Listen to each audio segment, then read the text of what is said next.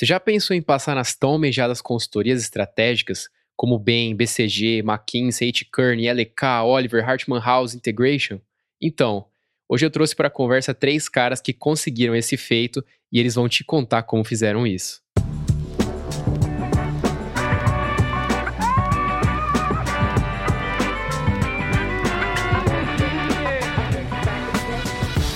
E aí, tudo bem, gente? Rodrigo aqui de Setup My Job Show com mais um episódio especial para vocês. Hoje vamos conversar bastante sobre o processo seletivo das consultorias estratégicas.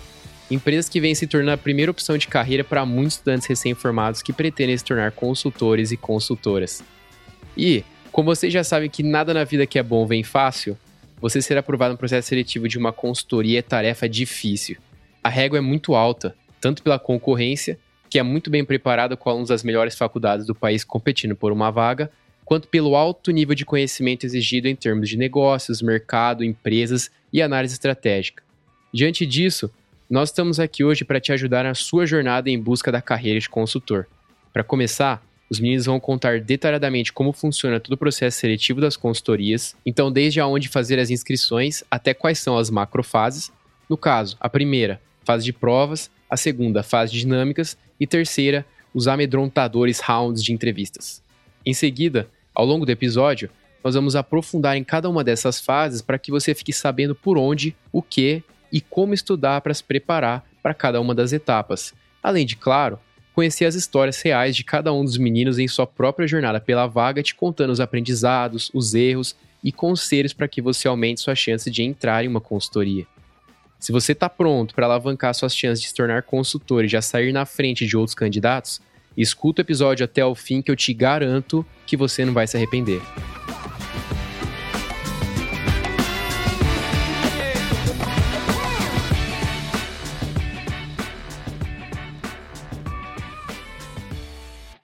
Fala aí, gente, sejam muito bem-vindos ao Sério My Job Show. Hoje aqui tô com a ilustre presença de três colegas da minha sala para fazer um episódio especial sobre consultorias.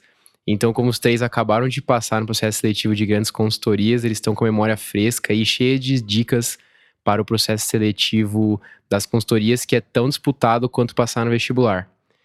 Então, antes de mais nada, eu queria que vocês se apresentassem. Então, pode começar, Hugo. Fala, galera. Meu nome é Hugo, sou 015 da produção, conhecido também como Honesto. E a gente está aí para dar umas dicas sobre esse PS de consultoria. Fala galera, sou Rafael, também sou 015 da produção e vamos aí conversar um pouquinho mais sobre a preparação aí para os processos seletivos de consultoria. E aí galera, eu me chamo Pedro, meu apelido é Coxinha, eu também sou 015 da produção aí, como o Rodrigo já disse, e vamos conversar aí sobre esse assunto de consultorias. Então, para falar sobre o processo seletivo das consultorias, a gente vai passar um overview geral hoje, com algumas informações sobre quando, onde elas acontecem, como ficar sabendo a duração, as inscrições e as suas etapas. Então, para começar, o que, que, a pessoa primeiro precisa saber sobre as consultorias, onde que ela vai para saber as informações? Uhum. Primeiramente, eu acho que um bom canal para ficar atualizado de quando acontece, como acontece os processos, é através do Consult Club, da universidade. Aqui em São Carlos a gente tem um bem famoso, que é o São Carlos Consult Club. Da mesma forma que a Poli tem, a Unicamp, é, FGV, inclusive, também. Então, acho muito importante seguir a página desses caras, é, também relacionar com o pessoal que faz parte dessas extracurriculares. E eu acho que é uma boa forma em si de ficar atualizado e também curtir a página das empresas em redes sociais, seja Facebook, Instagram, porque todo semestre, antes dos processos seletivos, eles postam alguns posts sobre datas, informações e prazos, inclusive. Ah, só destacar também que o grupo do Telegram, que hoje é o São Carlos Consulting Club, ele é aberto para pessoas de qualquer universidade. Então, se você quiser entrar, basta perguntar, enviar uma mensagem no, na página do Facebook deles, que eles vão te enviar um link convite que você entra no grupo e fica sabendo de todas as informações aí de uma forma bem rápida. É, eu acho que é, as páginas aí do Consulting Club, dos Consulting Club, são acho que o canal ideal para você ficar atualizado e pegar as informações mais importantes é, sobre os processos. E acho que já entrando agora em um pouco mais de detalhes, é, os processos eles acontecem geralmente é, duas vezes ao ano. Então, sempre tem um processo no começo do ano, no primeiro semestre, e um no segundo semestre. Não são todas as empresas que possuem dois processos no ano, mas a maioria delas tem. Então, acho que outra coisa. É, eu acho uma coisa para ficar esperto, então, é realmente ver as empresas que você tem interesse e ver se, quais semestres acontece o processo deles, né? É, lembrando que o Cerebro Mais Jovem, a gente às vezes faz uns posts, fizemos um para o último processo seletivo, inclusive, falando as principais datas das provas, para vocês ficarem ligados. Tem muita gente também que faz planilha organizando, geralmente com as datas. Eu acho que vocês três chegaram a fazer isso, né? Sim, essa seria a minha primeira dica. Eu acho que são, são muitas provas, assim, chega a ser 15, 20 provas. Então é muito importante você ter listado todas as, as empresas que você vai prestar, com as datas limite, com os links específicos, porque isso vai te ajudar muito a se organizar durante o mês aí de provas. Então, acho que essa é a primeira etapa a ser tomada, criar uma planilha e listar bem assim cada uma e os pontos a serem é, levados em conta. É, e falando um pouco mais sobre o evento, como que é, algumas empresas vêm até São Carlos, eles fazem uma palestra institucional e depois aplicam a prova, é, que é a primeira etapa do processo seletivo. E outras, elas fazem uma espécie de webinar na internet e depois aplicam prova online. Então, a gente tem essas duas distinções aí é, de primeira fase do processo seletivo. Eu acho que é uma coisa legal de, de, destacar também, né, que geralmente antes dessas primeiras fases aí, antes da aplicação da prova, é, a maioria das empresas elas também fazem palestras nas universidades para falar um pouco mais sobre o processo, falar sobre a empresa, explicar um pouquinho melhor o que, é a consultoria, qual que é o diferencial daquela empresa em si. E eu acho que é bem legal é, participar dessas palestras, dessas apresentações das empresas. E essas palestras, geralmente, elas duram aí uma hora e geralmente ocorre na parte da noite, umas sete da noite. Algumas delas têm a prova logo depois da palestra, então é, realiza uma palestra de uma hora, tem um coffee break de 15 a 20 minutos e depois já fazem a prova logo depois. Mas isso não é uma obrigatoriedade. É, tem empresas que fazem só palestra, depois fazem a prova online. Tem empresas que fazem a prova em uma outra data, então tem que ter bastante atenção com tudo isso. E uma dica aí pra galera é participar do coffee, que é muito bom para comer, umas comidas muito boas. Gente, o pessoal capricha aí no coffee. Bom, então só para fazer um resumo apanhado do que vocês falaram, o primeiro passo é você, meio que independente da faculdade que você tá, se aproximar de alguém que está prestando ou já prestou consultoria e estava nesses grupos de WhatsApp, de Face, dos consulting clubs, se a sua faculdade tiver, para você começar a se inteirar no assunto, saber mais sobre o mundo consultoria e se organizar com as datas de inscrições, palestras, webinários, onde eles vão falar um pouco sobre cada empresa e futuramente as provas. É, antes disso, também queria falar um pouco de quanto mais ou menos dura o processo seletivo para as consultorias e depois como é feita a inscrição. Certo. O processo seletivo de consultoria, geralmente, ele é bem longo, é, devido às etapas de avaliação, são no total, geralmente, a quatro a cinco etapas, e varia em torno de três a quatro meses o processo inteiro, desde a prova até o resultado final de aprovação. É, eu acho que em relação às inscrições, geralmente, né, na maioria das empresas, você realiza a inscrição através é, do próprio site da empresa e você precisa aí basicamente de, das suas informações pessoais básicas e acho que o que mais vale destacar aqui é em relação ao currículo. É muito importante você ter um currículo atualizado, com data de formação e todas as suas informações em inglês. Né? A maioria das consultorias também pede currículo em inglês. Acho que esse é um ponto que vale, vale ressaltar. E em relação ao currículo, acho que é legal também tentar conversar com, com alguém que, que já prestou ou que está nesse, nesse mundo aí de consultoria para saber de maneira mais exata quais são as informações mais importantes, qual a melhor maneira de estruturar, porque eu acho que isso faz bastante diferença também na hora da inscrição. Aí sobre a, esse período de inscrições, é um período bem chato, porque você tem que fazer inscrição atrás de inscrição, e todos os sites eles não são muito bons, a grande maioria deles. Então dá, um, dá bastante trabalho, para falar a verdade, para fazer todas as inscrições. Mas é algo que tem que ser feito, é necessário. A grande maioria dos sites é em inglês, então às vezes toma até um pouquinho mais de tempo. É, mas sobre o currículo também, como eles já disseram, é uma coisa que é bastante importante. E o que eu gostaria de destacar é você sempre ter cuidado com a questão da data de formação que você coloca, porque geralmente as consultorias é, elas colocam uma data específica, um período específico. Então, se você colocar numa data aí que não tá batendo com eles, vai pode ser que gere um problema lá na frente. Então, precisa tomar bastante cuidado aí com essa com, essa, com esse cuidado com as datas mesmo. Aí, ah, só outro ponto para lembrar também é a questão das geladeiras. Isso aí acontece muito na, nesses processos de consultoria. Bom, que seria geladeira? A partir do momento que você passa de uma etapa que eles já consideram que você pode entrar nessa geladeira, você vai ter que ficar aí um período de um ano ou seis meses, depende de cada consultoria, sem fazer esse processo de novo. Então, você tem que tomar bastante cuidado. Às vezes você quer prestar antes para praticar e aí você acaba caindo numa geladeira. Então, quando você for prestar realmente para valer, você não vai conseguir fazer esse, esse processo. Mas o que eu percebo, assim, é uma tendência que está diminuindo bastante esse tipo de coisa. É, as consultorias estão dando mais chance para as pessoas tentarem outra vez, seja explicando através de uma carta por que ela está tentando de novo, é, o que ela fez para melhorar. Então, eu acho que essa é uma tendência que pode ser que acabe, mas isso ainda existe em algumas consultorias e tem que ter bastante atenção. É, só agora que você levantou a questão das geladeiras, é, na minha cabeça, a única coisa era que se você cair na geladeira, você pode prestar de novo, só que você tem que mostrar para eles o que você melhorou de um processo anterior para esse, do que você falhou, assim. Não, então, a geladeira, ela é. A partir do momento que você entra nela, você não pode fazer mais nada. Você tem que esperar esse período, esse prazo acabar.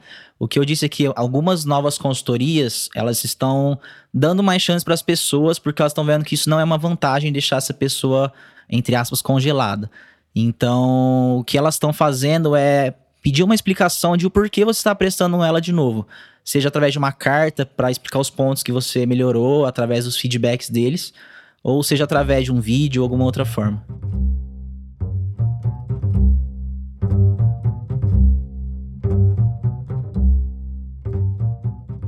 Podemos passar agora para o processo seletivo em si, sobre as etapas? Então eu queria que vocês falassem quais são as etapas em si, as grandes que a gente vai entrar depois, de forma micro em cada uma delas, a gente fala de uma visão macro, assim. Quais são elas primeiro? As principais etapas do processo de consultoria que a maioria das empresas segue é, seria a parte de teste, depois a dinâmica em grupo ou vídeo, e por último, a, os rounds de entrevista. Bom, gente, então no episódio de hoje a gente vai falar em detalhes sobre cada uma dessas etapas, contando os diferenciais de cada um dos três aqui, as principais dicas é, de preparação para que você tenha sucesso no final e passe na consultoria que você quer. Então a gente vai começar pela primeira macrofase, que são as provas. Então eu queria saber o que, que significa essas provas, né? Tem testes? Bom, essa etapa tem quatro principais frentes. A primeira delas é o GMAT, depois Business Case, e geralmente, é, uma nova tendência das consultorias é a gamificação e também testes comportamentais. É, acho que vale a pena a gente entrar em cada uma delas agora, começando pelo GMAT. É, o que é o GMAT em si? Bom, é, só para começar, o GMAT é a prova mais utilizada aí pelas consultorias e ele é hoje como se fosse o nosso vestibular, só que nos Estados Unidos. Então, ele é um estilo de prova usado para entrar tanto em graduação quanto em pós-graduação nas universidades americanas, que os alunos de lá têm que prestar para ser admitidos. Então, essa prova ela é composta aí por quatro. Na verdade, ela, ela existem vários tipos de, de provas dentro do GMAT, mas as consultorias brasileiras elas usam apenas quatro, quatro tipos de testes, que seriam o Problem Solving, o Critical Reasoning, o Reading Comprehension e o Data Sufficiency. Então, basicamente, o GMAT, ele é, são testes de lógica, que eles não pedem conhecimento prévio específico de nada, mas é bom você ter fresco na cabeça alguns conhecimentos que você usou no vestibular, como se fosse, como se, por exemplo, área de, de retângulo, de quadrado, de triângulo, sequências, é, volume, essas coisas são importantes sim no GMAT, mas eles não pedem um conhecimento de forma específica. Bom, falando um pouquinho mais do que seria essas quatro principais etapas aí do GMAT, começando pelo problem solving, seria problema de lógica com contas, por exemplo, área, problema de probabilidade, estatística, média, mediana, coisas que a gente viu no ensino médio. A segunda parte, que seria o critical reasoning, seria uma parte de lógica mais atrelada com texto. Então, são frases e você tem que identificar é, premissas, conclusões e por aí vai. É, o Data Sufficient seria uma mistura do Critical com Problem Solving, porém é um teste bem específico, porque ele dá duas premissas e você tem que identificar quantas são suficientes para você resolver o problema. Então é bem específico do GMAT Eu acho que é umas partes mais chatas, assim, que envolve muita dedicação para realmente ganhar tempo e realmente saber como faz. E por último, Reading Comprehension, que seria basicamente interpretar textos. É aqueles textos de escola de inglês mesmo, que a gente viu, que tem que saber interpretar de maneira rápida. E, bom, falando um pouco mais sobre a prova, assim, que, que as consultorias aplicam é, nesses processos seletivos, a gente tem em torno de 25 a 30 questões nessas provas, e são questões muito rápidas. Então, geralmente, de um minuto a um minuto e meio você tem que resolver cada uma delas. Então, o tempo é um fator crucial nessas provas. Queria perguntar primeiro duas coisas. Quais, qual o desafio dessa prova e como que eu me preparo para ela? Onde, por onde que eu estudo? É, tem algum material já estruturado com esse tipo de questão na internet? Não sei como que vocês estudaram para isso. Então, eu acho que o principal desafio e o que as empresas buscam medir nessa etapa é, seria o seu raciocínio lógico, também a sua capacidade de gerir o tempo sob pressão e qual, qual a velocidade aí que você consegue fazer as questões. É, acho que assim, o GMAT, ele não te exige um conhecimento técnico muito específico, só que você precisa de ter minimamente um, um conhecimento é, geral e um raciocínio em si é, muito rápido e muito afiado. É, como o Rafinha e o Hugo já disse também, acho que o principal desafio é o, é o tempo. É, são questões que se você tiver 5, 10 minutos, com certeza você resolveria, mas em um minuto, um minuto e meio é um desafio muito grande e às vezes você está um pouco nervoso por estar tá na situação ali de um processo seletivo. Então, eu acho que assim, partindo agora para como você deve se preparar, eu acho que esse é o primeiro ponto. E o, e o mais importante, que é saber gerir o tempo e treinar com o tempo. Nunca fique fazendo é, testes com muito tempo, porque não vai ser essa a realidade que você vai executar. Então, eu acho que o principal ponto aí para começar é você sempre fazer provas contando o tempo e simulando a realidade, né? É, eu acho que a melhor maneira de se preparar, só pegando o gancho aí, é justamente praticar. Acho que não tem muita teoria, não tem muito, muito livrinho para você ficar lendo. Eu acho que é é sentar a bunda na cadeira mesmo e pegar exercício, pegar simulado e praticar, praticar muito, igual a Coxinha falou, é, sempre contando o tempo é, para você conseguir treinar é, essa parte também. E onde que acha essas questões, esses simulados? O site que eu mais gostei e eu sempre uso quando eu preciso estudar isso é o GMAT Club, que é um fórum basicamente que é muito usado no, nos Estados Unidos porque lá é o GMAT é muito famoso e muito difícil, porque é, é o meio utilizado aí para você entrar nas universidades. Então, muita gente se prepara arduamente para essa prova. Então, e você vê que tem discussão de pessoas do mundo inteiro ali, e geralmente tem as questões, tem simulados e tem explicações de como eles resolveram a, as questões de uma forma mais fácil, mais simples, mais rápida. Então, eu acho que a minha principal dica de site é essa. E de livro eu também gosto bastante do The Official Guide, que é um, um livro que ele tem bastante exercício de uma forma de dificuldade crescente. É, mas eu, sinceramente, eu acho que a, a, a, grande quantidade dele você acaba se perdendo em querer fazer muita coisa e acaba perdendo foco de não querer praticar o mais importante que é o tempo. Então eu acho que esse é um erro que eu reconheço que eu cometi aí nessas provas que foi ter pensar em muita quantidade, em tentar abranger o máximo de conhecimento das áreas específicas e não treinar o tempo, que é o grande desafio das provas. E só uma dica pro pessoal aí, a maioria dos consulting clubs aí tem um drive com essas informações, com esses livros, onde vocês podem consultar, olhar simulados e olhar provas antigas, inclusive de consultoria, que o pessoal faz algumas anotações. E falando um pouco mais como eu estudei, eu estudei um pouco diferente do pessoal, porque eu peguei um livro de GEMAT mesmo e fui fazendo ele como se fosse um passo a passo de vestibular. E eu achei muito válido porque ele agrupava as questões é, em certos tópicos e tentava meio que destrinchar, falar de pegadinhas delas, alguns macetes. Então, isso para mim ficava mais claro do que às vezes pegar um monte de questão de diferentes tipos e ir fazendo. É, você, além de você digerir, você pegava esses pequenos macetes que você consegue ganhar tempo na hora da prova. Então, tem muitos sites, é, cursos preparativos, inclusive nesses drives, como, por exemplo, Camplan, é, Veritas, onde você tem acesso a esses materiais, esses livros completos sobre todas as etapas do GEMAT. Só lembrando também o pessoal que todas as coisas mencionadas vão estar na descrição com os links e tal, então se você perdeu não conseguir anotar, dá uma olhada lá no nosso site que eles vão estar todos disponíveis. Só antes da gente então mover para o próximo tópico, eu queria fazer uma pergunta assim: quando que a pessoa sabe mais ou menos que ela está preparada assim para um GMAT? Isso é meio relativo, tal, mas eu sei que vocês têm algumas contribuições. É, acho que igual você falou, isso varia muito de pessoa para pessoa. É o que a gente meio que sabe, né? Sabe meio que assim por cima é que na maioria das provas aí, eles exigem um acerto de 70%. É difícil generalizar, mas esse talvez seja é, um número a partir do qual, quando você estiver praticando, é, você pode começar a sentir que você está indo bem, que você está no caminho certo.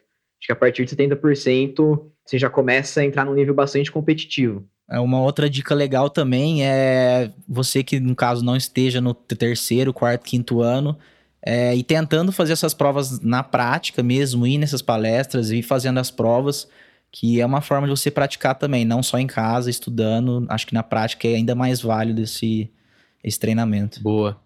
É, então, depois do GMAT, o que mais que envolve essa questão das provas?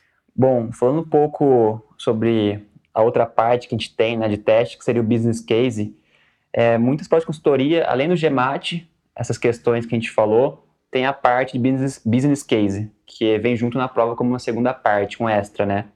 Seria basicamente um problema que eles dão, é um problema mais complexo, você tem que fazer alguns cálculos. Então, por exemplo, lá uma empresa está com queda de lucros, tem que achar, por exemplo, porcentagem de queda, fazer cálculo de market share, então envolve um pouco mais de conceito de business. É interessante, assim, também você não precisa ter um conhecimento prévio sobre conceitos, cálculos, eles dão geralmente na roda de rodapé como fazer esse cálculo, Porém, é interessante você já cuide com esses conceitos prontos para que você consiga ganhar tempo e também tenha maior é, naturalidade na hora de fazer essa prova. É, eu acho que, pegando o gancho que o Honesto falou, é, nessas provas, é, igual no GMAT, o, o mais difícil mesmo é você conseguir fazer essa gestão do tempo. E uma coisa que eu senti muito é, nessa, nessas questões de business case é que você é bombardeado de informação. Então, é, são questões que envolvem muitos gráficos, muitos dados. Então, você tem que ter uma capacidade aí de análise, de síntese de informação muito boa. Por isso que eu acho que também é bem válida a preparação antes da prova, porque por mais que você não tenha que saber nenhum conhecimento específico, é, ajuda muito você já ter alguma noção sobre alguns termos é, e também treinar essa capacidade de sintetizar dado e saber é, quais são os dados mais importantes que você tem que usar. É, e seguindo o que o Rafinha falou também, é, eles fazem isso de propósito, eles vão colocar números difíceis, contas difíceis, para você, se você sair fazendo contas sem saber o que você está fazendo, é, você vai perder muito tempo e depois isso vai comprometer toda a sua prova. Então, às vezes, você gastar 30 segundos, um minuto, pensando bem as contas que você vai fazer e depois realizar essas contas, é, isso conta muito e também tentar de alguma forma aproximar os valores, porque eles vão fazer de propósito para você gastar o máximo de tempo possível em coisas desnecessárias. Então você tem que ser, tentar ser o mais esperto possível nesse momento. Eu acho que uma outra dica válida é você deixar essa parte de business case por último, porque a parte de EMAT, querendo ou não, ela é praticável, né? Você tem uma certa noção do que vai cair. E essa de business case pode tomar muito tempo, você ficar meio perdido, então, acredito que deixar ela para o final seja uma boa ideia nessas provas. Então, basicamente, é uma, é uma provinha que tem várias pegadinhas, é meio que feita para você cair nessas pegadinhas, às vezes, para tomar teu tempo, e não tem uma forma de preparação como o GMAT, assim, geralmente. É, acho que a preparação ela é um pouco mais complicada, não tem receitas de bolo é igual o GMAT acaba tendo algumas questões, mas ela é praticável sim, e eu acho que é bem válido você praticar. Você consegue encontrar simulados e questões de business case nos sites das principais consultorias. Então, no site da McKinsey é, tem vários simulados é, com o PST, que é o tipo de business case que, que eles aplicam. É, no site da Bem eu também sei que tem é, alguns simulados que são bem legais. É, no site do BCG, no site da Kern. Então, se você dá uma pesquisada aí nos sites das empresas, você vai conseguir encontrar, sim, vários simulados é, para você conseguir praticar. Boa, bela dica. E lá tem as respostas também, ou não? É resolvido os cases. Então, é, eu não tenho certeza sobre todos. Eu lembro que, que algumas é, sim, tinham as respostas, mas assim, não lembro também se tinha resolução. Então, acho que às vezes vale sentar com algum amigo para fazer junto ou conversar com alguém se você ficar com algum tipo de dúvida em alguma questão. Além disso, também nos drives dos consulting clubs tem essas provas e a grande maioria tem resposta sim. Então é bastante legal procurar neles. Então, vocês comentaram que algumas consultorias estão adotando essa nova postura com relação a essa fase de provas ainda, que são as gamificações. E, inclusive, eu queria saber a opinião de vocês, o que, que você acha que pode ser feito, como que é isso? Uhum. Eu acho que, além da gamificação, você colocar o candidato para jogar um jogo, eles também fazem um teste de comportamento em si. É, eu acho que é um modelo novo, porém a gente não sabe como treinar e também como é avaliado, né? Porque eles não divulgam isso. Então, acho que é mais um desafio aí, porque você tem que fazer de acordo com sua cabeça. Não tem como se preparar para essa, essa etapa. Sobre esse, esses games, eu prestei o desafio da McKinsey lá, e mesmo pro desafio teve esse processo seletivo onde eles aplicaram esse game. Aí eu sei que o Coxinha também prestou, eu queria que você comentasse como é que foi o jogo, assim, só pra gente ter uma, dar uma noção para quem tá ouvindo. Bom, é, esse jogo, é, ele não pede nenhum conhecimento específico, novamente, e ele é um jogo, assim, realmente parece um videogame que você tá fazendo, Basicamente era um ecossistema que eu tinha que montar entre predadores e consumidores. E no final das contas, é, teria que unir esses animais em um certo local. Então, é algo que é, não tem como você estudar, não tem como você se preparar, mas é, vai basicamente ir lá e fazer, e algumas pessoas conseguem, outras não. E é muito difícil também você saber como que a pessoa passou. Então é uma etapa assim que não vale a pena você se desgastar tentando buscar preparação, que isso vai de pessoa para pessoa na realização do, desse jogo.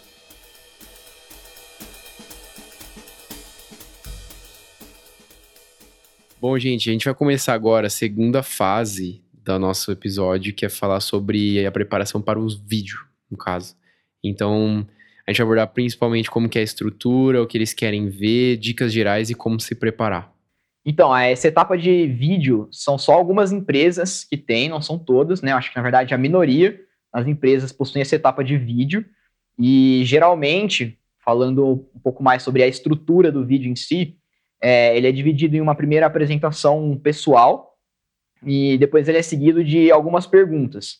Então, falando mais do exemplo que eu tive e da minha experiência, foi o vídeo para o processo seletivo do BCG, então, a estrutura dele era apresentação pessoal, depois falar por que, que você queria o BCG, e depois era uma, uma pergunta é, um pouco mais geral sobre um assunto específico.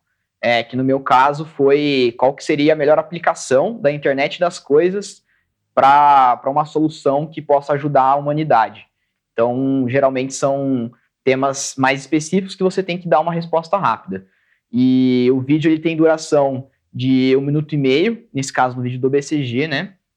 E acho que a principal dica que eu dou aí para o pessoal é para você estruturar muito bem a maneira como você vai falar no vídeo. Acho que o que eles mais querem ver nessa etapa é, primeiro, a forma com que você se comunica, é, segundo, a estrutura lógica que você segue para passar a informação.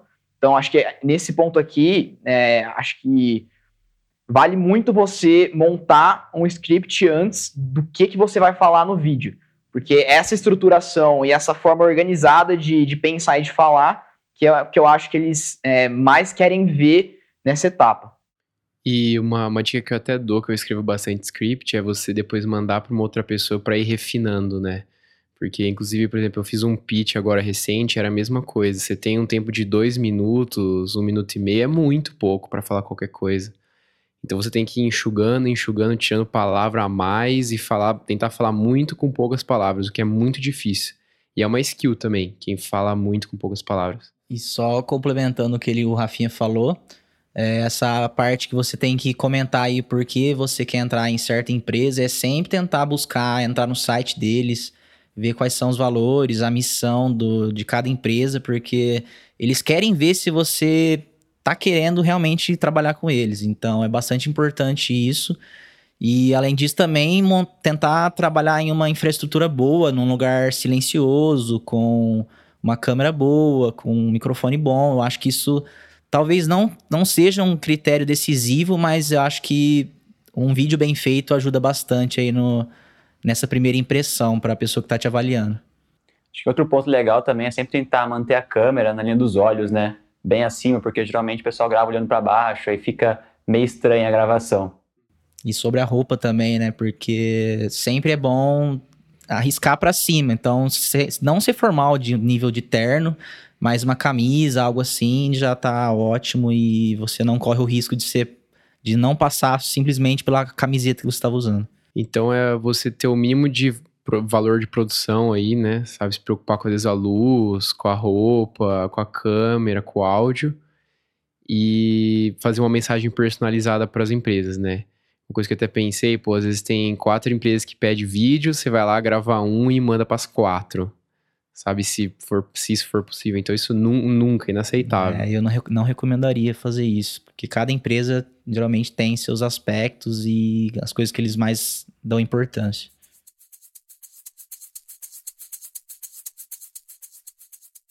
Então, a gente vai agora passar para o próximo tópico, que envolve as dinâmicas. Então, a gente vai falar de novo da estrutura, alguns exemplos e boas práticas.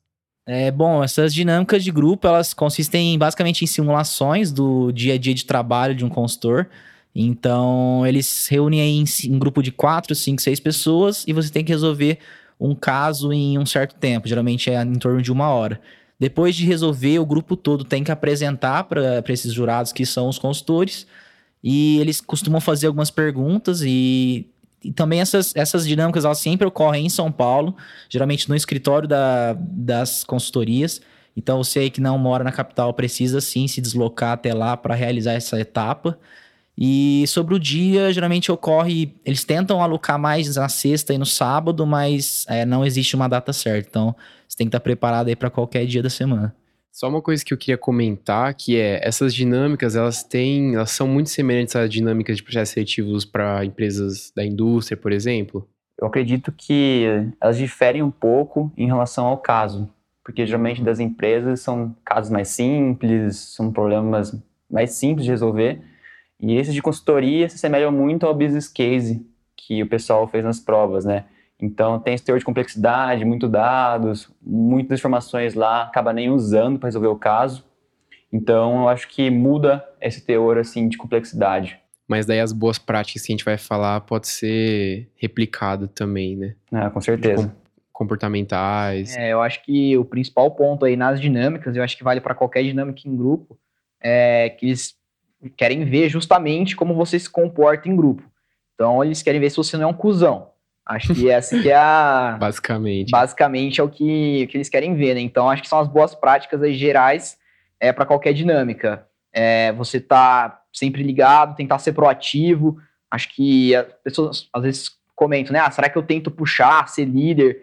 Acho que não vale a pena você forçar esse tipo de situação. Acho que você tem que ser você mesmo ali e tentar participar ao máximo, mas respeitar muito é, as outras pessoas, você sempre tentar ajudar, mostrar que você quer ajudar. Então, tentar explicar, tentar mostrar o caminho que você está indo, é, perguntar para as pessoas se está todo mundo alinhado, se elas estão entendendo o que você está querendo fazer. Então, acho que ter essa preocupação com o outro é, é o principal ponto aí de, de qualquer dinâmica. E geralmente também essas empresas depende muito do que elas querem contratar. Às vezes você foi um ótimo conciliador, mas elas estavam em busca de um, um grande líder. Então, é, às vezes não adianta também querer forçar um papel, sempre tem que agir naturalmente e se for o seu estilo, a empresa, eles vão dar uma atenção melhor e eles vão gostar de você e vão, você vai acabar passando essa etapa. É, eu acho que por fim, né, um outro ponto que merece atenção é no final, geralmente, quando você termina o case, você tem que fazer a apresentação, não vale a pena você querer falar coisas que você não sabe porque eles costumam apertar muito os candidatos, então fazer perguntas bastante difíceis. Então, se você fala alguma bobagem, provavelmente isso vai voltar contra você, eles vão te trucar, eles vão querer saber se você sabe mesmo aquilo. Então, é tomar cuidado mesmo na hora de for falar, não querer, às vezes, mostrar que sabe muito.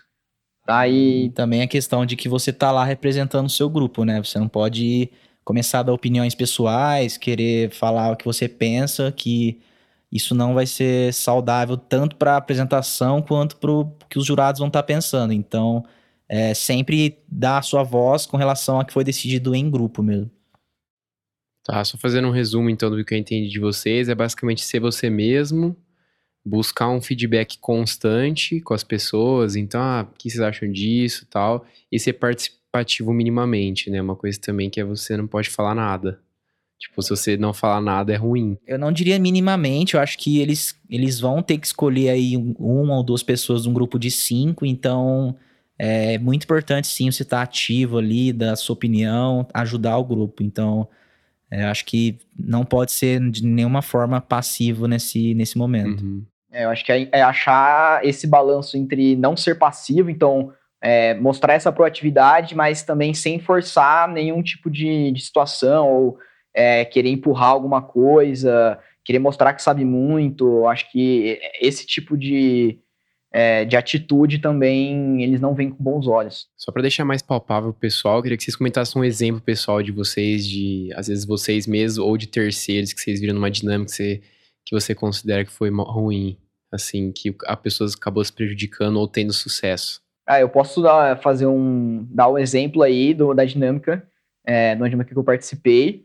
Sim, foi uma, uma percepção minha, né, um feeling meu, não sei nem se é, os jurados também uhum. perceberam isso, mas é, tinha um candidato lá no meu grupo que ele estava indo super bem no meu ponto de vista, ele estava super participativo, estava é, sendo super empático, buscando ali conciliar o tempo inteiro, puxar a atividade. Só que o meu grupo, a gente acabou se perdendo um pouco no tempo, então no final ali a gente tinha cinco minutos para resolver uma questão, é, e esse candidato ele simplesmente puxou uma folha só para ele, começou a fazer um monte de cálculo, sem explicar nada para ninguém e acabou terminando lá de resolver sozinho. Ele até resolveu certo, mas eu não achei que foi legal a atitude dele, então isso nem está a maneira como eu estou julgando está certa, mas é, foi algo que eu particularmente não gostei. Eu acho que outro cuidado também que tem que tomar cuidado é a parte de gíria, jargões. Eu vejo muita pessoal usando hum. mano, cara na hora de dinâmica eu acho que não é um ambiente para você usar esse tipo de, de vícios, né? Falando um pouco de vícios também, falando tipo toda hora, por exemplo. Então acho que vale muito a pena tomar esse cuidado. É, eles estão sempre atentos na sua, no seu jeito, na sua postura, no seu jeito de falar, tanto na, na reunião do grupo quanto na apresentação. Então eles querem ver uma pessoa que se porta como um profissional já nesse momento. Entendi, isso é uma coisa meio sutil às vezes, que às vezes não percebe. Então tomar atenção nesses pontos.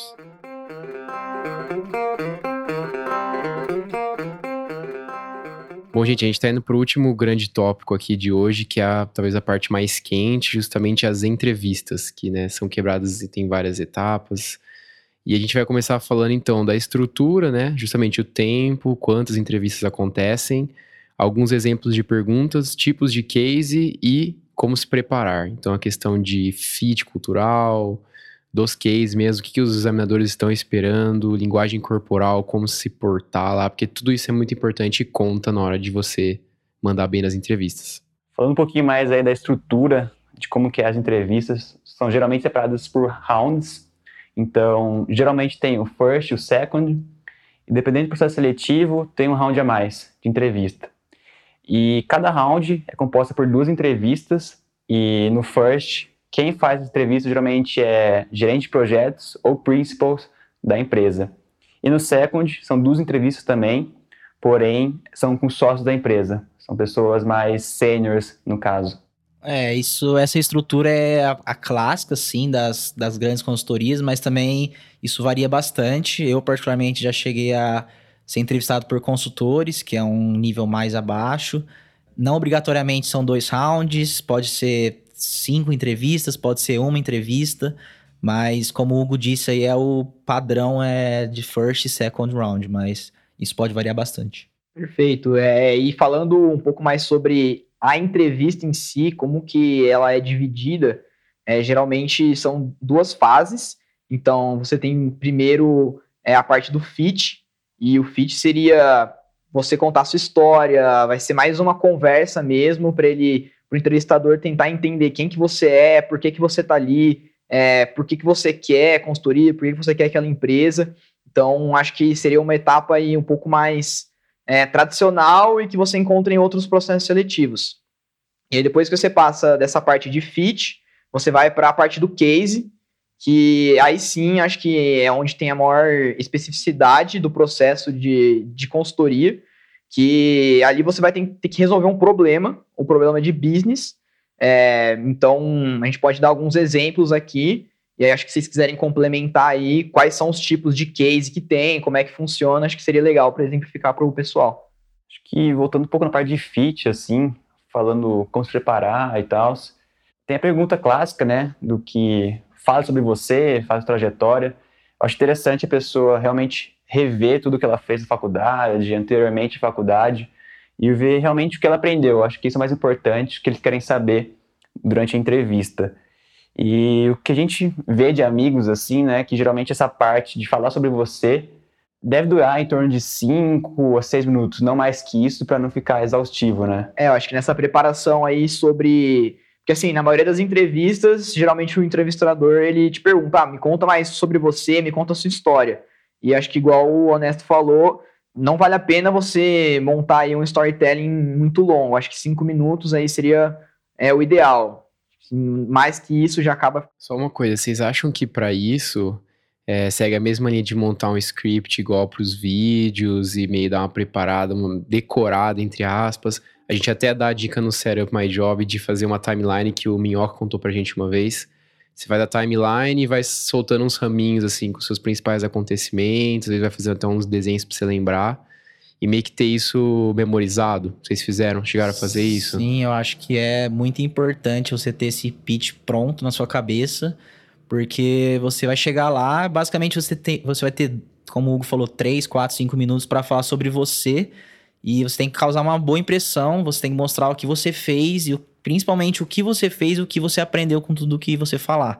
Então não basta eu querer mostrar minhas experiências, mostrar, falar coisas que eu fiz sem eu ter mostrar o que eu realmente hoje eu sou melhor por ter feito aquilo. Então eu acho que esse é o primeiro ponto aí, esse, depois de ter feito essa timeline, como você disse, acho que é bastante importante fazer isso. Acho que outro ponto, assim, falando timeline, não é você decorar o que você vai falar, letra por letra, porque eu acho que fica meio robótico fazer isso, mas realmente tentar pegar os principais pontos da trajetória, tentar falar essa trajetória para os amigos também, para ouvir feedbacks, igual fiz com você, inclusive, né, uhum. Fitz? Eu acho muito importante, assim, porque mesmo que fuja uma palavra na hora, você consegue meio que repor ela, porque meio que você está confortável em falar esse script com diferentes pessoas na sua frente. Treinar inglês também né? que... é, é, bem, é bem importante você praticar inglês. Acho que tanto contar a sua história quanto algumas outras perguntas que são meio clássicas, né, de processo seletivo. Acho que é bem válido você treinar inglês, porque acho que em todos os processos, né, gente, é, a gente teve que, que falar inglês, teve que responder coisas em inglês, então é bom ter o inglês bem afiado. E seguindo aí nessa questão de idioma, tomar bastante cuidado também no que você coloca, que você fala. Porque eu, por exemplo, eu coloquei espanhol avançado e sempre eu coloquei me testaram. Então, é uma língua que às vezes você acha que você não é muito seguro, não coloque, na dúvida nunca coloque. Só dica geral, seja honesto no seu currículo, gente. Isso aí pesa, as pessoas estão testando. Só trazendo um exemplo de fora também, um dos nossos amigos, na verdade, a minha irmã trabalha numa empresa que um dos candidatos para ser consultor lá tinha colocado que era muito avançado em Excel acho que sabia fazer VBA ou macro.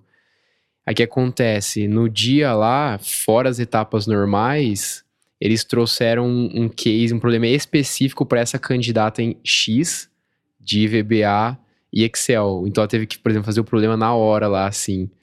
Consultoria acho que não acontece isso, mas é só para dar um exemplo de como ser sincero no currículo é importante que as empresas estão pegando, sabe? E sobre o, só voltando rápido sobre o pitch, é também pense que você está falando com outra pessoa. Então, às vezes, ficar falando cinco minutos só você, como um, um monólogo, é uma situação meio chata. Então, você tem que saber enxugar bem seu pitch, saber falar coisas que tragam interesse para a pessoa em querer ela querer ouvir e provavelmente ela vai puxar algum assunto do que você falou depois. Então, não fale muito também porque é uma situação meio chata. Eu acho que para ter esse quebra-gelo assim no meio do seu pitch, para ficar algo mais natural, acho que é legal sempre tentar trazer o entrevistador para a conversa. Então, falar, ah, é, por exemplo, ficou alguma dúvida até aqui? Se tem algum ponto a acrescentar? É, se tiver alguma dúvida, fica à vontade para parar e perguntar. Então, acho bem interessante, assim, ter essa quebra de gelo no monólogo seu. Que algo que eu gostaria de acrescentar e que, para mim, acho que foi um grande diferencial, nessa primeira parte, acho que ao longo de toda a entrevista, é muito importante você mostrar muito brilho no olho e muita vontade de estar tá ali. Acho que isso faz muita diferença. É, afinal, você está lutando por uma vaga e mostrar que você quer muito aquilo faz muita diferença. Então, falar com, com brilho no olho, falar com realmente um entusiasmo, acho que faz total diferença. Então, a hora que você estiver resolvendo o case também, é, mostrar que você está gostando de fazer aquilo, que isso está legal. Sei que às vezes é muito difícil por conta do nervosismo, mas é algo também que eu acho que, é, que vale muito, que acho que faz muita diferença ali na hora H. E falando um pouco mais do que vem depois do pitch, né? Geralmente vem algumas perguntas clássicas os entrevistadores fazem para a gente. Então, por que você é consultoria e por que você quer aquela empresa? Então, é muito bom estar tá afiado em relação a essas perguntas em si, porque elas sempre vêm. E na pergunta de por que consultoria em si, eu acho que um, um bom detalhe assim é você trazer pessoalidade para essa pergunta. Então, trazer elementos da sua vida, experiências pessoais, e não somente falar de maneira genérica, como se fosse uma resposta que você viu no Google. Sim, é, usar também a metodologia STAR para fazer o pitch, não sei se vocês chegaram a usar isso, né? Situação, tarefa, ação, resultado.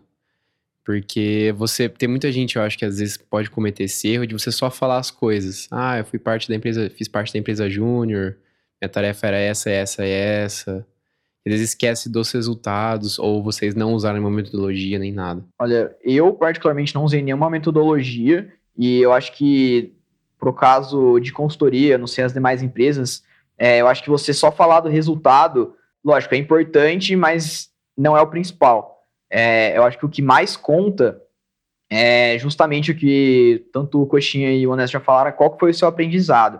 Então, acho que não vale muito você falar assim, ah, eu fiz uma empresa júnior, eu fiz um projeto para tal cliente que rendeu tantos mil de lucro para ele. Eu acho que o mais importante aí é você tentar destacar qual que foi seu principal aprendizado, o que, que isso mudou em você, como você era antes é, desse acontecimento e como que aconteceu, como você se transformou né, depois desse processo. Acho que isso é o que mais conta, não sei se vocês concordam com isso. Sim, eu concordo. E também gostaria de falar que às vezes não tenha receio de falar alguma coisa que você fez na sua vida e você realmente valoriza aquilo por achar que é fútil ou de alguma forma não valeu, não foi tão, você não aprendeu tanto com aquilo. Seja o que você fez quando você era criança, quando você era adulto, adolescente.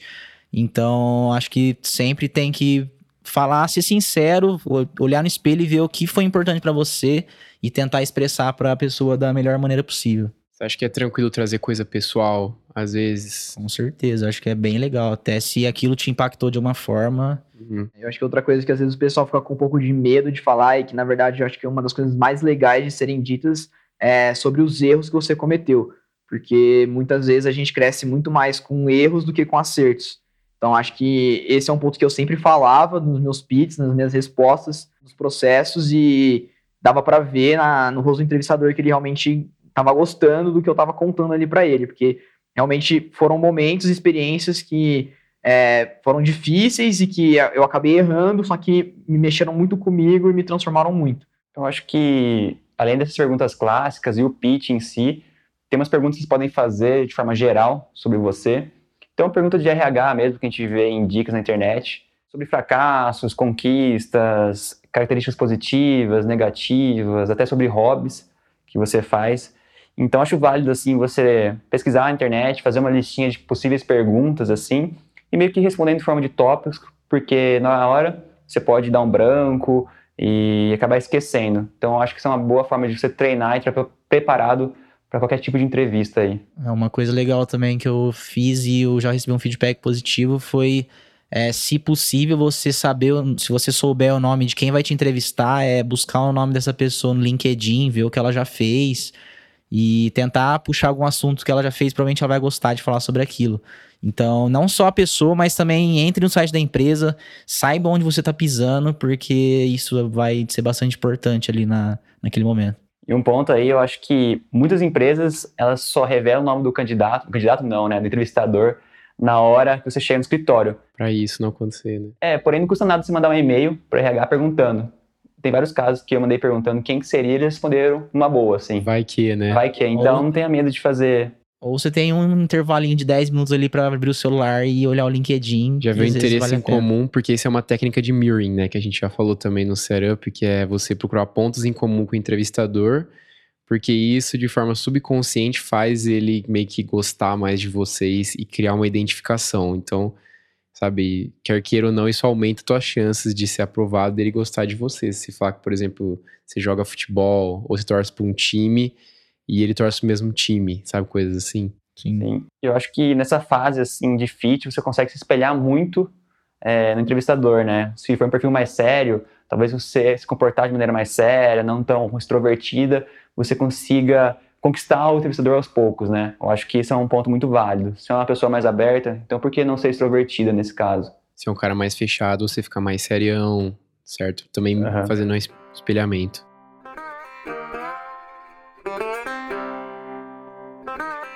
É, vamos passar então agora para a parte dos cases, né? Que às vezes eu acho que é o mais difícil, é o que exige mais preparação, é o que todo mundo mais se prepara.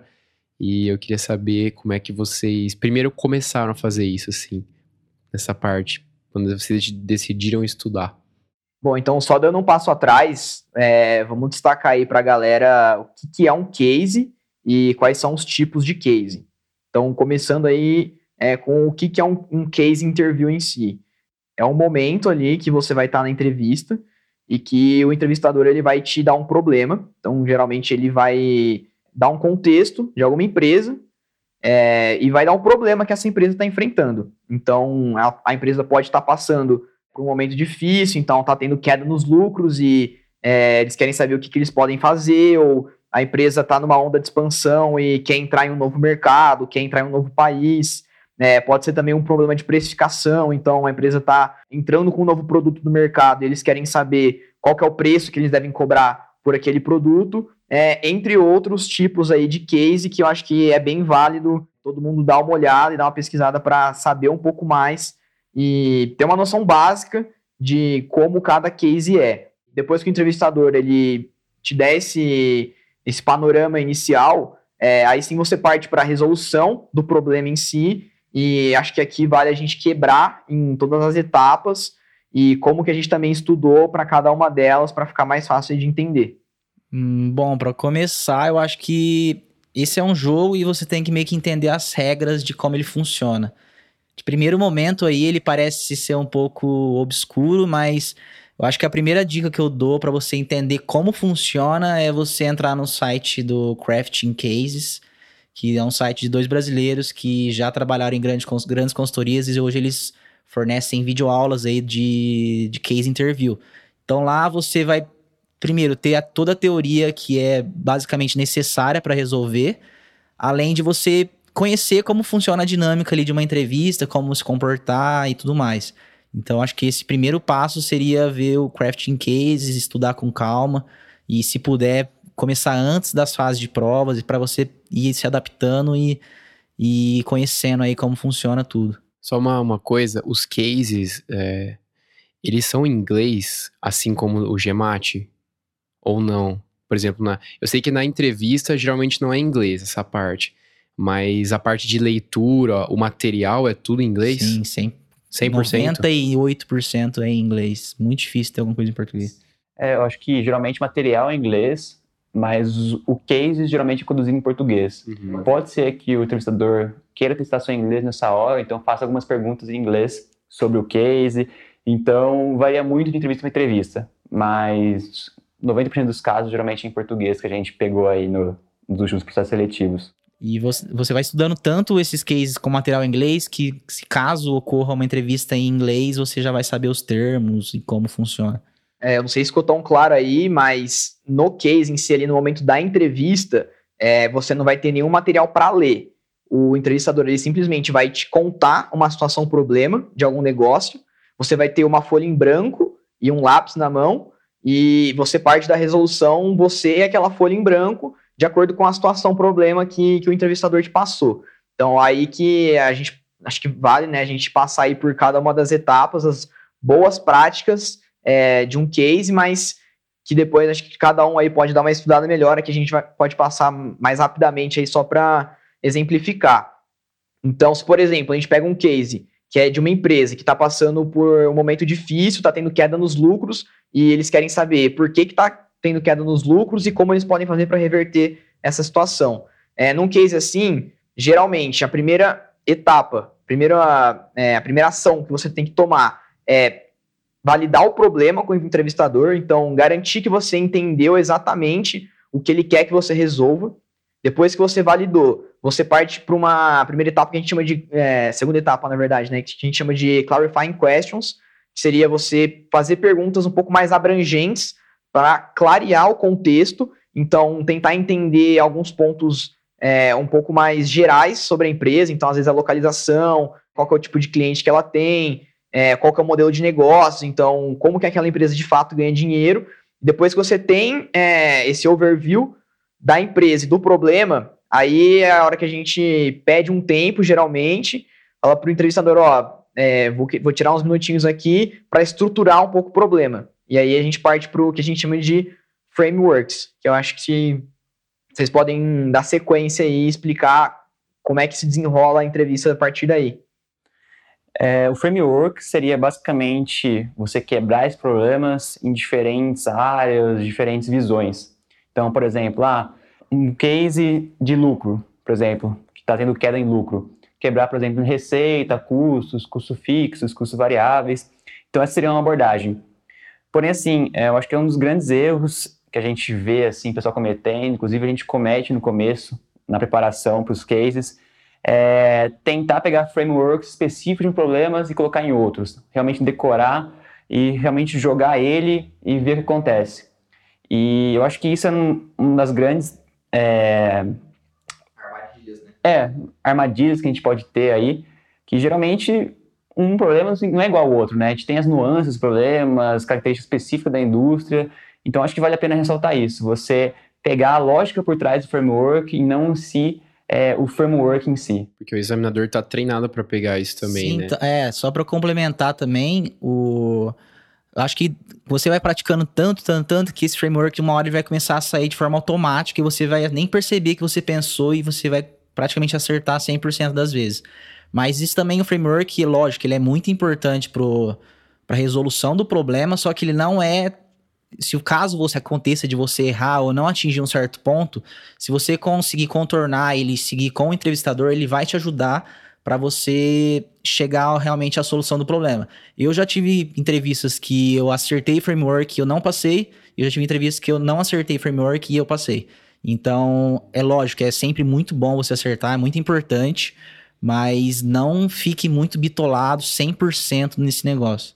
É, eu acho que a ideia por trás de framework, acho que assim, não tem framework certo e errado. A ideia por trás de um framework é você estruturar o pensamento e mostrar para o entrevistador qual que é a linha de raciocínio que você quer seguir. Então, o que eles querem ver aqui é a sua capacidade de quebrar o problema e de estruturar ele. Então, mostrar realmente para ele como, qual é a lógica que você está seguindo, qual é o raciocínio que você vai ter para resolver aquele, aquele problema. E aí, igual eu falei no começo, você vai ter só uma folha em branco e um lápis para resolver. E aí, a partir do momento que você quebra o problema e estrutura ele, você vai começar a fazer perguntas para o entrevistador para colher informações e a partir daí começar de fato a resolver o problema. Então é nesse momento que às vezes você pergunta um dado sobre, ah, me dá o histórico aí das receitas é, e dos custos dessa empresa. E aí você vai tentar entender ao longo dos anos como que é, a lucratividade da empresa mudou, dando um exemplo aí é, para ficar acho que mais fácil de entender. E aí o entrevistador vai começar a te passar esses dados, seja em forma de tabela, seja em forma de gráfico, às vezes ele vai só te falar e você vai ter que anotar. E aí, a partir desses dados, é que você vai destrinchando o problema e tentando chegar numa solução. E acho que o ponto, assim, principal que eles querem nesse momento é você saber priorizar o que você escreveu na sua folha. Então, vamos supor que você escreveu três grandes áreas, a questão do mercado, a questão da, da, da empresa em si, a questão da, da queda nos lucros. Mas por que que você... Ele vai, ele vai te perguntar, onde você quer começar? Aí você tem que falar, eu vou começar aqui e por que você vai começar ali. Você tem que sempre explicar e você tem que sempre saber priorizar onde você vai começar, baseado em uma hipótese que você gerou na sua cabeça. Então, não adianta você jogar na, no papel mil informações e achar que uma, uma delas vai estar certa. Não é isso que eles querem. Eles querem que talvez você sim abranja bastante coisa, mas ao mesmo tempo também saiba o caminho que você vai tomar. Os frameworks eles servem como um ponto de partida, né? Não que você de, é, deva segui-los, mas para o um iniciante eles podem ser muito importantes para quem começa a, a estudar case, certo? Por exemplo, eu nunca estudei case, então eu nem faço ideia dos frameworks que existem, sabe? De curso, demanda e tal. Por exemplo, quando eu for estudar, eu pegar um material para estudar case, eu tenho que saber os frameworks. É, eu acho, acho que é legal tá você ver os tipos de frameworks clássicos usados em certos, é, em, certa, em certos cases, mas é como o Hugo falou, você tem que tomar muito cuidado porque é muito fácil de você querer Aí. se engessar e usar aquilo sempre como uma, uma ferramenta padrão. Não é isso que eles querem. Acho que sim, como você falou, é importante você conhecer, mas praticar sempre, que a partir de um certo momento você vai desenvolver seus próprios frameworks, é, mold, sendo moldado para cada tipo de problema. E falando agora um pouco mais sobre as etapas, né, depois dessa parte inicial que você faz as perguntas, mostra o framework para o entrevistador, o que acontece, né? É, geralmente ele acaba ajudando e conduzindo a entrevista nesse ponto. Então, como, ele fala, como eles falaram, mostrando gráficos, tabelas, e a partir daí o problema é, segue um direcionamento. Então, por exemplo, na maioria dos meus cases, interviews, é, aconteceu das pessoas darem tabelas, gráficos, e a partir daí você tirava insights e seguia a entrevista. Então, acho que é algo muito específico, assim, que vai variar de entrevistador para entrevistador. Dando dicas assim, em relação a gráficos, tabelas, eu acho muito importante a pessoa perguntar se ela não entendeu é, um termo ou um número ali, porque acho que faz parte, assim, eles não estão esperando que a gente saiba tudo. Então, um exemplo aconteceu comigo na entrevista, tinha um termo em inglês que eu não sabia o significado. Então, eu perguntei para ele e o entrevistador falou, ah, fica à vontade de perguntar, é, você não tem obrigação de saber isso. Então, acho muito interessante, assim, ter essa empatia, assim, de, de tentar entender é, o problema de maneira completa. É, acho que seguindo a linha que o Hugo tá falando, o entrevistador ali, ele tá para te ajudar. É, o cara não tá ali para te ferrar. Acho que é uma, uma coisa bastante importante de se entender que às vezes quando você tá praticando sozinho ou com amigos, é, você não, acaba não tendo esse tipo de percepção, mas os entrevistadores, eles sempre estão ali para te ajudar, então faça perguntas, sinta-se à vontade para tentar esclarecer algum ponto que você não está entendendo. Acho que isso é, é, extremamente importante e eles mesmos gostam é, quando você toma esse tipo de atitude. E também sempre peça tempo, se você não entendeu o negócio, alguma coisa, tiver com dificuldade, peça tempo, fala, ah, deixa eu, posso ler rapidinho o gráfico? É, lógico, você não pode ficar 5, 10 minutos lendo, mas talvez ali 10, 15 segundos que você lê sozinho, você já entende, porque o que eles querem é que você nunca dê o passo no escuro. Você tem sempre entender para você dar o próximo passo e seguir isso, porque se você começar a andar, se você não estiver entendendo, tudo vai desandar e, e aí não tem volta. Eu acho que pelo que eu entendi, assim, uma vez que você define a natureza do problema, a estrutura através do framework, você tem que tomar uma série de decisões para ir modelando o desenvolvimento do, da solução. Aí eu queria saber quanto que o examinador ajuda e ele pode te atrapalhar às vezes nisso, em termos de te porque eu sei que às vezes ele pode pressionar para saber se você vai continuar com a tua decisão ou vai mudar, ou se você toma uma decisão às vezes um pouco equivocada, se ele fala é, para você, mas peraí, tem certeza disso? Que é justamente para você dar um passo atrás antes de continuar para a próxima, às vezes, questão ou decisão que você tem que tomar com base nos dados que ele vai te fornecendo. É, eu acho que assim, a partir do momento que você começa a fazer as perguntas e o entrevistador começa a te passar os dados, você sempre tem que tirar insights. Então, se ele te passou uma tabela, ou se ele te passou um gráfico, ou se ele te passou, às vezes, uma, uma folha com, várias, com vários pontos qualitativos, você sempre tem que tirar insights, só que sempre tem que estar tá muito bem embasado. Então, geralmente, você vai ter que fazer bastante conta, você vai ter que fazer análises, às vezes, bastante complicadas, e sim, você vai ter que tomar decisões é, ao longo do case. Então, às vezes, você vai ter que tomar a decisão de, ah, você tem que começar a exportar o produto, ou tem que entrar na China ou na Índia. E aí você vai fazer toda a análise e falar, ah, você tem que começar exportando esse produto para a Índia. E pode ser que sim, o entrevistador ele te truque ali na hora e fala, ah, mas você tem certeza? Você não tá vendo que aqui na China a gente vai conseguir ter um mercado maior do que na Índia? E aí você tem que saber explicar para ele por que, que você acha que na Índia é mais válido do que na China. Então, só dei um exemplo aí para tentar tornar mais fácil, mas assim, é, o entrevistador ele não quer te ferrar. Igual eu disse, ele sempre vai estar ali para te ajudar, sempre vai tentar te explicar as coisas, te dar informação. Só que todo momento que você tem que tirar um insight e é, o famoso dar aquele passo adiante no case, é, o entrevistador ele pode sim te perguntar para ver se você tem certeza daquilo que você está falando, porque ele está simulando ali uma situação com o cliente. Então é como se você estivesse ali junto com o cliente e se você está dando uma recomendação para aquele cliente que você não tem certeza sobre aquilo, é algo bastante ruim. Então ele quer testar a maneira como você lida com esse tipo de situação. E outro ponto aí, falando de ajudar, eu acho que você tem que ser coachable, né? Acho que essa é a, é a palavra. Então, se permitir, permitir que a pessoa te ajude, na verdade. Então, ser humilde, tentar reconhecer às vezes que você errou ou deu uma informação errada.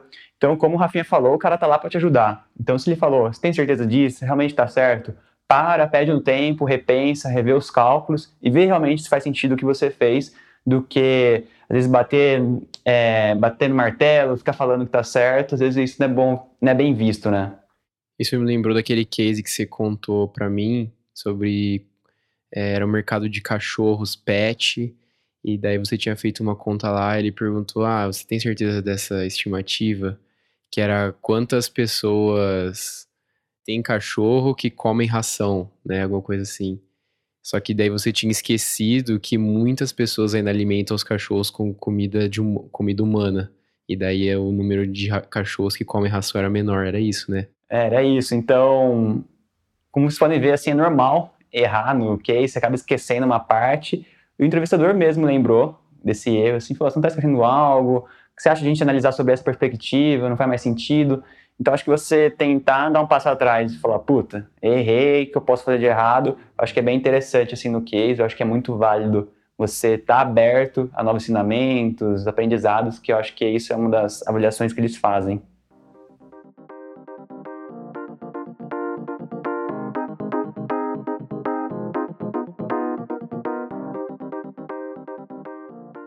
Por último, assim, depois de ter feito todo o andamento do case, você ter, ter recebido todas as informações e tudo mais, é muito comum, pode ser que não aconteça, mas é muito comum que o entrevistador te pergunte: ah, então qual recomendação você daria para o cliente? E aí é o momento de você sempre pedir um tempo para você organizar suas ideias. Pode ser que ele não dê esse tempo, mas a grande maioria dá. Então é um tempo precioso ali que você vai conseguir organizar suas ideias, você vai fazer o fechamento. Então, aí sobre a estrutura do fechamento, tem existem boas práticas, lógico que não é necessário seguir, mas é todo mundo recomenda que você primeiro é, faça a sua recomendação de uma forma, uma, de uma forma afirmativa. Então, não fique enrolando, tentando enfiar dados e tudo mais. Então, você fala, a minha recomendação é tal. Então, a partir do momento que você afirma aquilo, você começa a montar a estrutura de o porquê você afirmou aquilo. Então, Rafinha pode aí continuar explicando melhor essa, essa parte. É, então, geralmente você começa assim, né? Então, voltando àquele exemplo que eu tava dando, da Índia e da China, você sempre vai começar a recomendação falando, é, eu acho que o nosso cliente, eu acho não, né? Já comecei errado. Nunca pode falar eu acho, tá, gente? Nunca falem eu acho, sempre tem que falar é, com tom de, de certeza. Então, a minha recomendação é que o nosso cliente comece a exportar para a Índia e aí, igual o Coxinha falou, a partir do momento que você dá a recomendação, você tem que dar os porquês do, do, do que você está falando aquilo. Então, a minha recomendação é que a gente comece a vender para a Índia por conta de A, B e C. Então, geralmente a gente quebra em, em três motivos, que seriam os três principais motivos pelo qual você está dando aquela recomendação. E esses motivos você vai tirar justamente é, de todas as análises que você fez durante o case. Então, de todos os gráficos que você ter, interpretou, todas as contas é, que você fez, toda a parte qualitativa que você teve que analisar também. E a partir dessas informações, que você vai dar os motivos pelo qual você vai você está dando aquela recomendação. E aí é onde o case acaba. Sim, e depois da dos três pontos aí também, só para complementar, é, sempre é bom, é, foi até um feedback que eu recebi, sempre é bom elencar que toda decisão no mundo dos negócios existem riscos associados. Então, você pode, lógico que pode parecer a melhor opção, mas com certeza vai existir um risco ali, nem que seja mínimo, que você tem que destacar pro, pro entrevistador, porque a pessoa que seria o cliente no caso, ele vai ter que saber disso, porque pode ser que dê errado.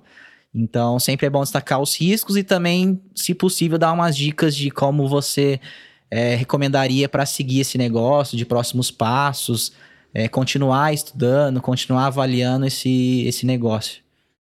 Bom, e quando acaba essa parte aí de, do case interview, o entrevistador ele abre algum tempinho aí para fazer algumas perguntas, um tempinho de cinco minutos. E pode ser perguntas sobre ele, sobre a empresa, jornada de trabalho, vida pessoal. Então, acho que é muito interessante essa parte, assim, se você tiver a oportunidade de pesquisar sobre o LinkedIn do cara, é, tentar trazer essa, esse teor de curiosidade, assim, para entrevista, né, de perguntar sobre ele, como foi a vida dele, MBA, se ele fez ou não, por exemplo. E eu acho muito importante, assim, você ter essas perguntas meio que prontas para realmente demonstrar interesse na hora é, e realmente diferenciar dos candidatos, porque eu acho que se você conseguir demonstrar certo grau de se for mais específico, na verdade, nessas perguntas, acho que você ganha alguns pontinhos aí do que ser generalista, fazer perguntas que todo mundo faz, né?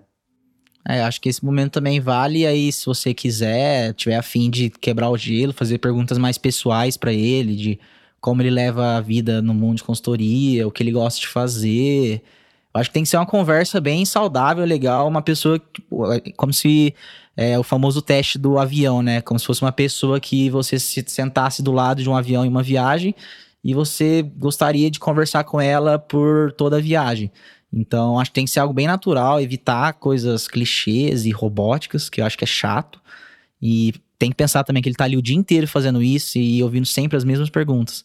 Então, se tentar fugir um pouco desse padrão, acho que é bem legal. Como última parte dessa questão das entrevistas e case, a gente queria falar um pouquinho sobre a parte comportamental, ou seja, de postura, uma vez que você está lá que óbvio sempre que a gente gosta muito do cérebro mais job, que é linguagem corporal, às vezes olho no olho, porque quer queira ou não, não vou nem falar quantos por cento, mas vários porcentos da comunicação é feita através de forma não verbal. Então, isso é muito importante. Eu queria saber o que vocês tinham em mente quando vocês estavam lá, nas entrevistas, às vezes com sócio, com pessoas de alta responsabilidade que poderiam estar muito nervosos, mas vocês mantiveram a calma e conseguiram passar a mensagem de que não, tô bem, sabe? Vai dar bom. Eu acho que a gente pode falar um pouco sobre a postura em si, por exemplo, maneira de sentar, é, de comunicar também, porque eu acho que o cara tá, tá avaliando, será que eu consigo pôr essa pessoa na frente de um cliente?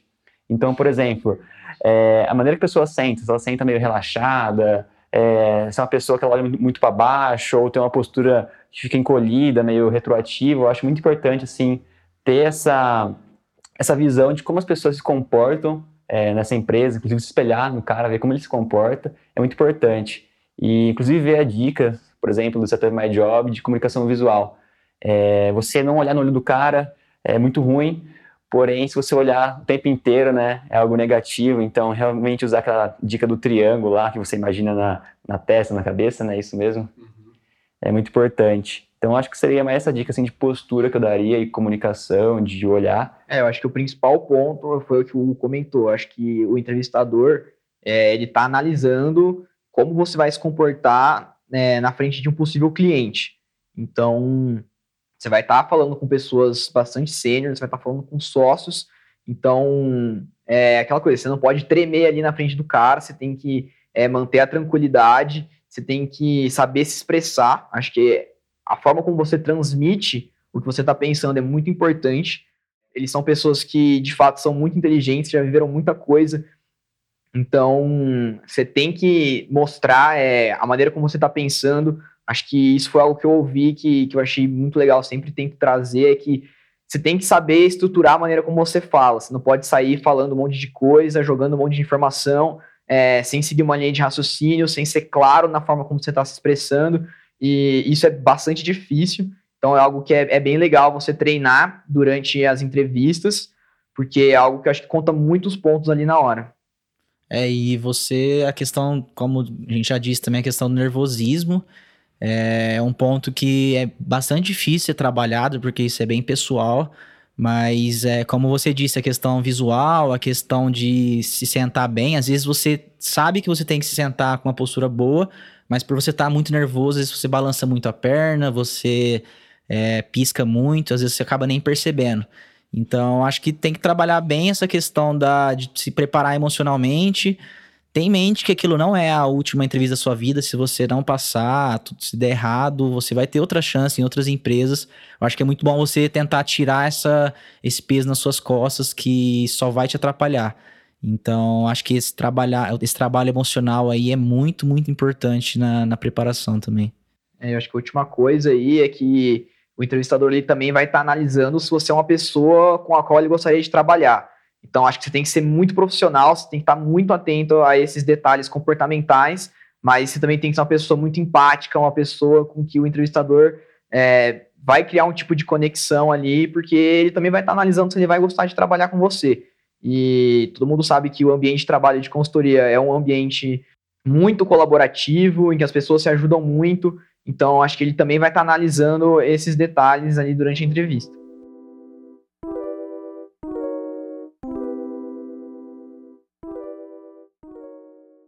Bom, entrando na última parte aqui que a gente vai falar sobre as dicas de preparação e como os meninos se prepararam, é, queria saber de vocês, em termos de recurso, de grupos, o que, que vocês usaram, como é que foi a preparação? É bom, acho que como a gente já disse, a entrevista ela é feita entre duas pessoas, ou até mais, no caso. Então, é muito difícil você se preparar sozinho. É lógico que é possível, sim, mas a, a minha dica é você sempre tentar procurar alguma pessoa que já é experiente nesse assunto para poder te aplicar, poder te dar feedbacks, poder te dar dicas de como se comportar. E, mas também não ficar muito preso a isso, é, sempre tentar buscar tentar resolver uns cases sozinho, você lê o problema e resolve sozinho, depois você vê a solução. É, então, acho que alguns pontos aí pode também ser acrescentado pro... Só uma coisa, é importante cronometrar o case, a resolução? Olha, eu diria que não muito. O case não é infinito, mas é, geralmente o entrevistador ele vai te conduzir ali, então durante a sua análise você vai saber mais ou menos se você está indo o caminho certo e ele vai meio que te interrompendo e te guiando é, caso você esteja fugindo muito. Então, assim, não existe um tempo específico do tipo, ah, você tem que terminar o case em 30 minutos. Se não existe isso, o entrevistador ele tem mais ou menos qual o tempo que ele gostaria que a entrevista durasse. Então, ele vai te conduzir durante a entrevista para que você atinja aquele tempo, mas não, não tem nenhum é, nada muito específico de, de tempo e tal que você precisa cronometrar. É algo mais livre do que, por exemplo, um GMAT. E só para complementar o que eu disse, é, é bom você treinar com alguém, porque você, quem for começar aí vai ver que nas primeiras vezes parece que você está fazendo uma coisa completamente difícil de, de se comportar. Mas lá para é, Isso é muito pessoal, mas eu, particularmente, depois de você ter feito uns 10, 15 cases com outras pessoas, você vai sabendo como lidar, até em momentos difíceis, você vai sabendo como sair pela, pelos lados e tentar conversar bem com a pessoa que está te entrevistando. Então, acho que essa prática com outras pessoas é muito importante. Eu acho que na hora de praticar com as pessoas é interessante ser treinar com pessoas que têm mais experiência que você. Pedir ajuda para amigos que passaram, por exemplo, consultoria, para dar essa esse pontapé inicial, porque é difícil você é, pedir ajuda para dirigir um carro para alguém que não sabe dirigir. Então, às vezes, acaba mais atrapalhando do que ajudando você. Então, acho que é bem importante você treinar com pessoas mais experientes no começo, até ter essa base sólida de você saber o que está errando, o que você pode melhorar. E depois, sim, começar a treinar com pessoas que têm o mesmo nível que você e, assim, enganando no ritmo de case. Só para falar sobre a questão de onde você encontrar essas pessoas, se você, no caso, não tiver nenhum amigo ou pessoa que você conheça, Existe um grupo no Facebook da UNB que ele é feito para isso, para marcar, você posta lá horário, nível e você resolve com outra pessoa do Brasil inteiro. Eu já resolvi com pessoa do Sul, do Norte, Nordeste. Então você consegue fazer aí por Skype esse treinamento em horários que você quiser direto da sua casa. Então acho que caso aí você mora em uma cidade mais remota, é, é um meio bastante legal de você conseguir. Eu acho que os dois falaram bastante da parte de prática, né? De você praticar com, com algum parceiro, que realmente é a melhor forma de, de você evoluir. Mas acho que antes de, de você começar a praticar, acho que é válido você tentar montar uma base sólida de conhecimento sobre case. E aí entra alguns materiais que a gente pode citar aqui, que acho que a gente seguiu mais ou menos a mesma linha de, de, de estudo para o case. Então, igual acho que o Coxinha já comentou, acho que todo mundo aqui usou o Crafting Cases, que é uma série de vídeos muito legais e que eles meio que destrincham é, cada etapa do, da case interview e cada tipo de conhecimento que você tem que ter. Então, como é que você faz uma análise matemática, como é que você faz uma interpretação de gráfico, é, como é que você monta o seu framework sem ser bitolado. Então, ele, ele passa por cada tipo de área de conhecimento que você deve ter para resolver um case, e eu acho que é muito legal. É, tem também um outro que é bastante conhecido, que é o Vitor Cheng, também tem o livro dele, é o The Case Interview Secrets, se eu não me engano, e também tem um outro livro que ele aborda bastante é, os tipos de case, então, como eu tinha comentado lá no comecinho, é, você tem case de lucratividade, você tem case de entrada de mercado, você tem case de precificação, então, ele aborda cada um desses tipos de case e também comenta um pouco sobre possíveis frameworks que você pode utilizar para resolver cada um. Eu acho que para quem está começando é, é, bastante válido. Ele também traz alguns exemplos, você consegue ver na prática como que seria ali na situação e como você poderia usar para resolver o case na vida real. E eu acho que o, o último ponto. E, e, qual que é o nome do livro? Casing Point. Ah, esse é o Casing Point. É, e eu acho que a última dica aí sobre material de preparação que eu daria, eu acho que assim, uma coisa que você vai perceber quando você está resolvendo o case é que você precisa ir ganhando business sense. Seria um background de, de negócios mesmo, de é, ideias, de norte, de, de como você pensa sobre negócios. E eu acho que para você ir criando esse business sense, tem um livro muito legal, que foi um dos melhores livros que eu já li sobre negócios, que chama Competition Demystified. É um livro genial é, sobre competição e sobre negócios, que eu recomendo todo mundo a ler. E também tem um podcast muito bom, que é, que é o do é o BTC Cast. Isso que eu ia falar. Uhum. Que é, são... São dois, é o Renato Aracaki e o Gustavo Abib. Sou muito fã deles aqui. Semanal, né? Sim, é semanal. Acho que todo mundo aqui escuta. Eles pegam algumas empresas e fazem um breakdown, assim, usando vários indicadores financeiros, muitas vezes, e falando sobre estratégia.